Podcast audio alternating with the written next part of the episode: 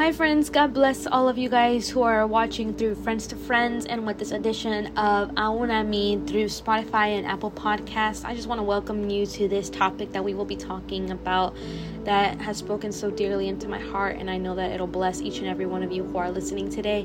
And today, I wanted to title this uh, devotional, this podcast, From Challenge to Courage. And I want to start off by sharing the statement said by Winston Churchill that he once said Success is not final, failure is not fatal.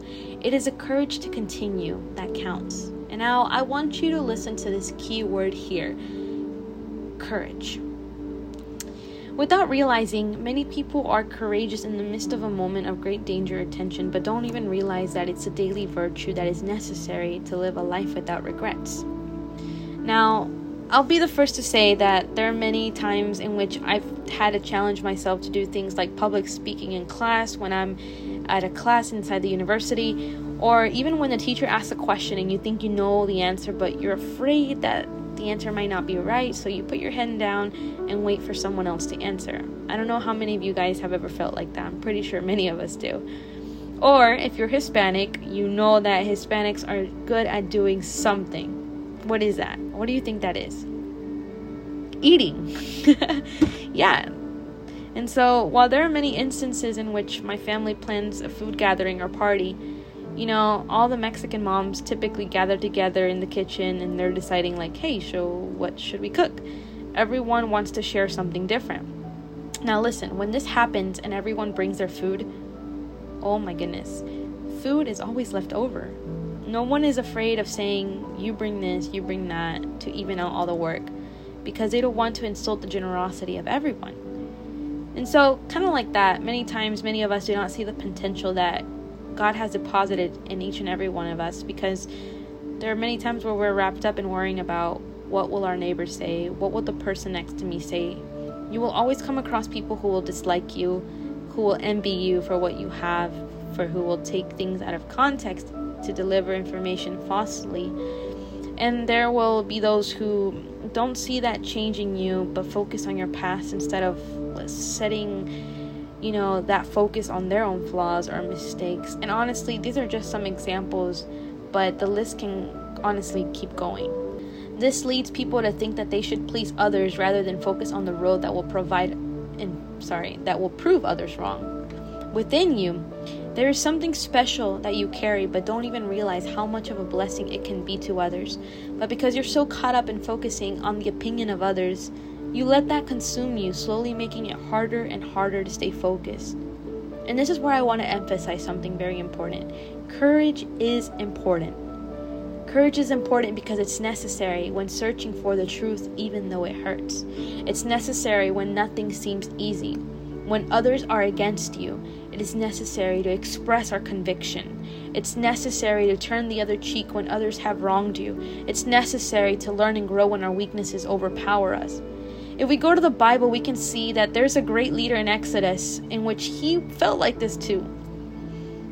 And this was Moses. When God asked Moses to lead the Israelites from their captivity into Egypt, he selected Moses to fulfill this task. But what was his response? It says in Exodus 4:10, Moses said to the Lord, "Pardon your servant, Lord. I have never been eloquent, neither in the past nor since you have spoken to your servant. I am slow of speech and tongue."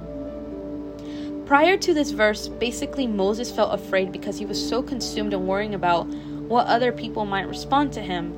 But what did God say to him? If we look continue up in verse 11 and 12, it says like this Who gave human beings their mouths? Who made them deaf or mute? Who gives them sight or makes them blind? Is it not I, the Lord? Now go, I will help you speak and will teach you what to say. Wow, every time I read this, it just, wow, just amazes me of how much God believes in us when we don't even believe in ourselves. We often build our minds with so much thought and overthink the worst of our situation. Friend, you are listening to me. God does not ask us or make us do things unless he knows that it will help us along the way. If you like if you ever feel like you're in a place where courage is a problem that you're probably facing, let me tell you that God will always be willing to help you out. It's easy to worry so much about our weaknesses rather than trusting God who will help us get the job done. He will provide you words when there are none, give you strength when you're weak, courage over weakness, and ability. God looked at Moses' problem quite oppositely. While Moses thought that he was far from leading, God said, No, no, no, no. I have chosen you. If you work, if you study, if you're trying to make a difference among your friends, your family, your community, whoever that may be, you know, try to take a step to go out of your comfort zone because God has placed such confidence and faith in you. You must believe that you have courage. Take a step. Many people with so many talents who have roamed this earth way before your existence and I left this world, taking their dreams and hopes into the grave. It's just insane, you know, how you think about how many people in this earth have roamed this earth, but yet so many people have taken those dreams down the grave and never once were able to fulfill that. And you know, don't waste what God has given you to do what you're really good at. Whether you're singing, you write, you film, filmmake, you read, you show Christ who He really is in you. And I know it can be difficult if you know that there are people who see oppositely of you. But know and believe that you that God is with you and that you shouldn't be afraid. Take a stand for Christ. He will guide you just like he did with Moses. Say to God in your prayer, Lord, I'm not perfect, but I trust in you. In times of doubt, I believe that you will lead me, just like you did with Moses, to carry out whatever you have planned for me. I have no doubt that in these times, God wants to do something special in your life. He wants to fulfill dreams, purposes, hopes. But it's important to start thinking that, you know, beyond our greatest challenges, God knows that there's someone courageous within you, and He believes in you. He definitely believes in you. And this is a word that I wanted to share with all of you guys today. God bless you.